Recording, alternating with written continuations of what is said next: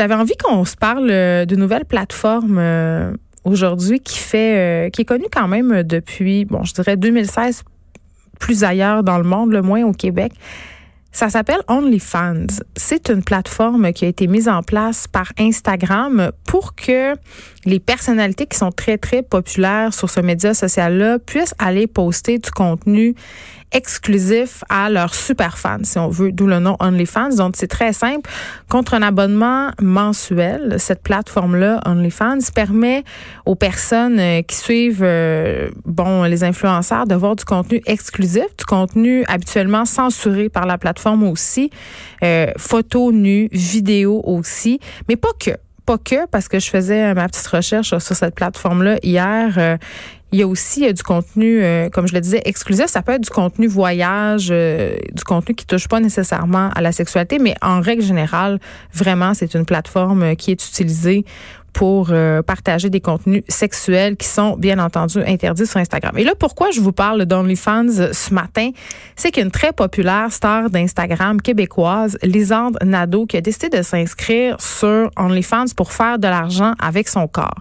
Elle a décidé littéralement, et c'est pas moi qui le dis, c'est elle dans ses stories Instagram, de mettre son corps à vendre parce que je la cite, j'ai tellement investi d'argent sur ce corps-là que maintenant j'ai envie de le monétiser. Donc, si vous la connaissez pas, Lisande Nadeau, quand même très, très populaire. 338 000 fans sur Instagram. 429 000 abonnés sur YouTube. Et vraiment, euh, moi, Lisande Lado, je la connais, euh, c'est pas une amie, mais je la connais personnellement parce que quand j'ai écrit le film Fabuleuse, qui est un film qui, en fait, raconte l'histoire d'une influenceur, euh, avec la scénariste et réalisatrice Mélanie Charbonneau, on en a rencontré quelques-unes influenceurs et Lisanne Nadeau en faisait partie. Et la raison pour laquelle on avait voulu approcher Lisanne Nadeau, c'est que cette fille-là, fait du contenu sur YouTube depuis très, très, très longtemps. Depuis qu'elle a 15 ans, en fait, Elisande Nadeau est dans la jeune vingtaine. C'est une des premières au Québec à avoir vraiment fait euh, de YouTube, si on veut, euh, son, son principal, euh, je dirais pas son gang-pain, parce que ça a quand même pris du temps avant qu'elle rentabilise ses activités, mais elle est là depuis très, très longtemps. Et bon, cette fille-là est devenue très, très populaire. Maintenant, gagne assez bien sa vie. Et c'est drôle, je lui demandais euh, hier, euh, je l'ai texté sur Instagram, je voulais euh, l'entendre à l'émission. Puis elle dit, c'est quoi? Dis-moi, les médias traditionnels, je crois pas à ça. Je préfère partager mon contenu sur mes propres plateformes. Et la vie lui donne raison parce que tenez-vous bien, OK?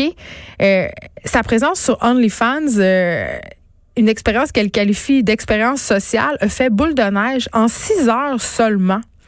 Elle avait 513 personnes qui se sont abonnées à son compte, donc qui ont payé.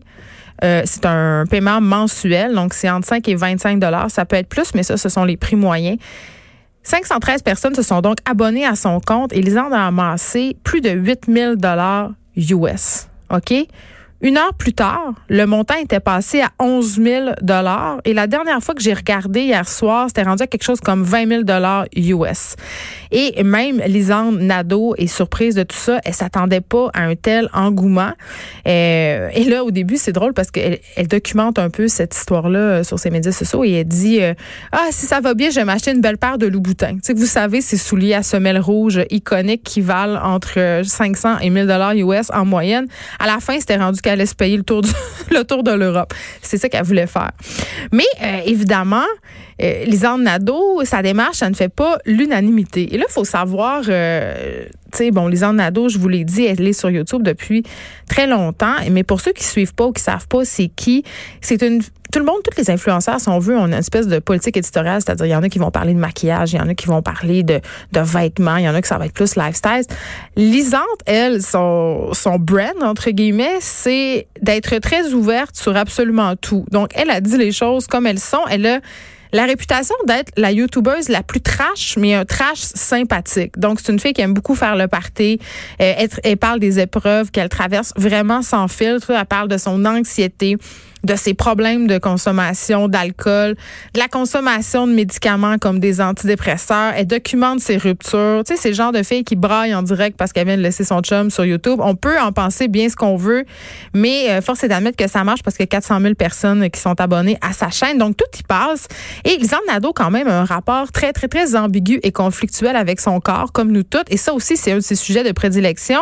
Et elle utilise euh, des méthodes euh, d'altération du corps, c'est-à-dire elle s'est refaire les seins quasiment en direct il y a quelques années. D'ailleurs, ça lui avait valu moult critiques. On, lui, on l'avait accusé de faire la promotion de la chirurgie esthétique. On l'avait accusé de, banaliser aussi ces interventions-là auprès des jeunes filles parce que c'est ça un peu qui dérange dans la démarche actuelle de Lisanne Nadeau et aussi dans ses démarches, pardon, passées. Elle a eu recours aux injections de lèvres et plus récemment, elle a documenté aussi un processus d'injection dans les fesses.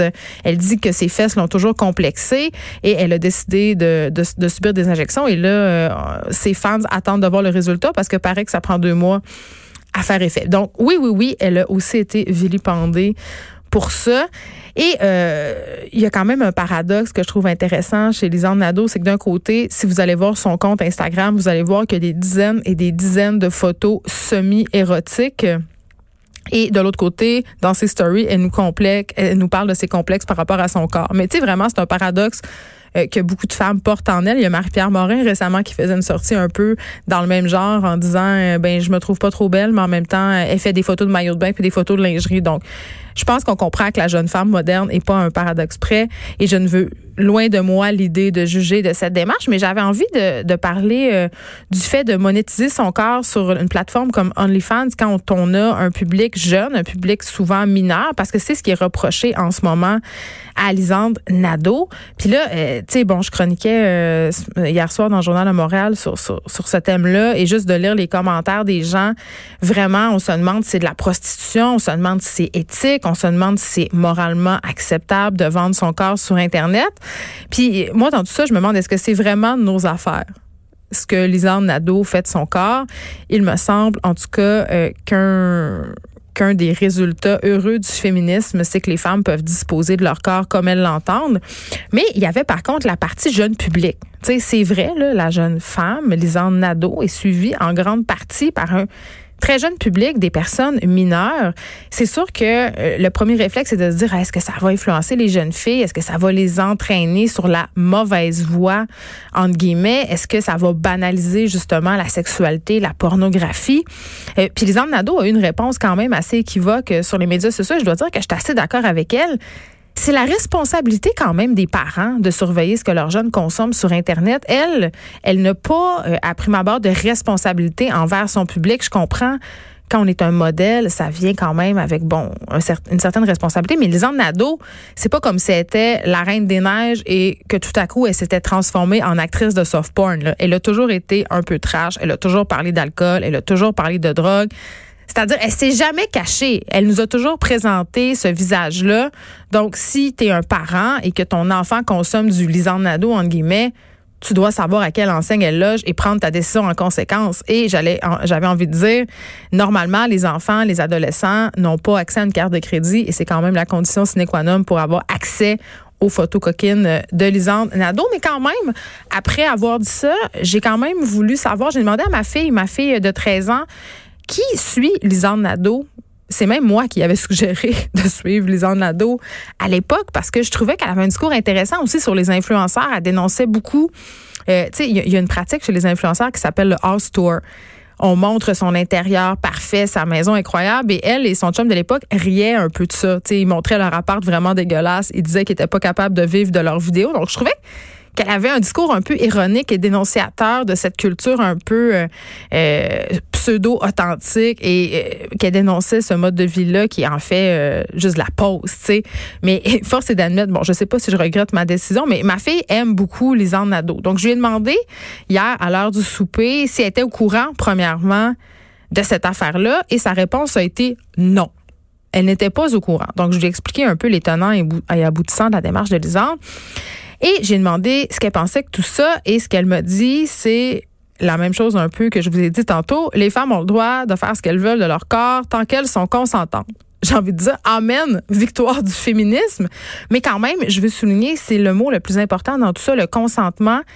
Il faut vraiment faire la distinction parce que c'est important. J'en parle souvent de l'exploitation du corps de la femme, de l'image de la femme aussi qui est utilisée un peu partout. Ici, on n'a pas affaire à une femme exploitée. C'est pas une madame. Euh, on n'y a pas saisi son passeport. On l'a pas enfermée dans une chambre d'hôtel pour l'obliger à avoir des relations sexuelles ou à tourner des pornos. Là.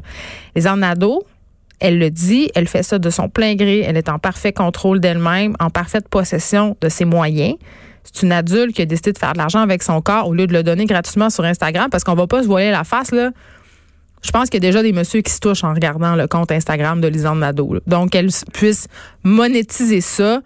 Moi, je ne vois pas le mal, mais est-ce que ça veut dire que j'aimerais que ma fille fasse la même affaire?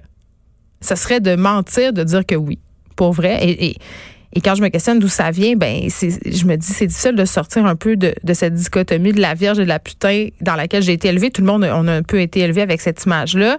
Puis c'est aussi quand je vois toutes les insultes à laquelle auxquelles Lisande s'expose, j'aurais pas envie que mes enfants vivent ça. Et j'ai demandé quand même à ma fille qu'est-ce que ça lui faisait de savoir qu'une fille qu'elle admire en guillemets montre son corps sur internet. Ma fille du tac au tac m'a répondu je serais tellement trop gênée pour faire ça, mais je sais qu'elle va se faire juger. Et malheureusement, c'est ce que j'ai trouvé triste et intéressant. Ma fille, elle a raison. Les ado, elle se fait juger. Elle a eu des messages d'encouragement, c'est ça, euh, venant majoritairement euh, de jeunes hommes et de jeunes femmes. Mais parmi d'autres sphères d'âge de la population, là, ce que j'ai pu lire, c'est vraiment des commentaires où on la qualifie de petite guidoune, de mauvaise influence. Puis je trouve ça dommage, puis je trouve ça paradoxal qu'on en soit encore à dénigrer les filles qui se dénudent, qui font du travail du sexe, alors que absolument toute l'industrie publicitaire est basée sur le corps des femmes.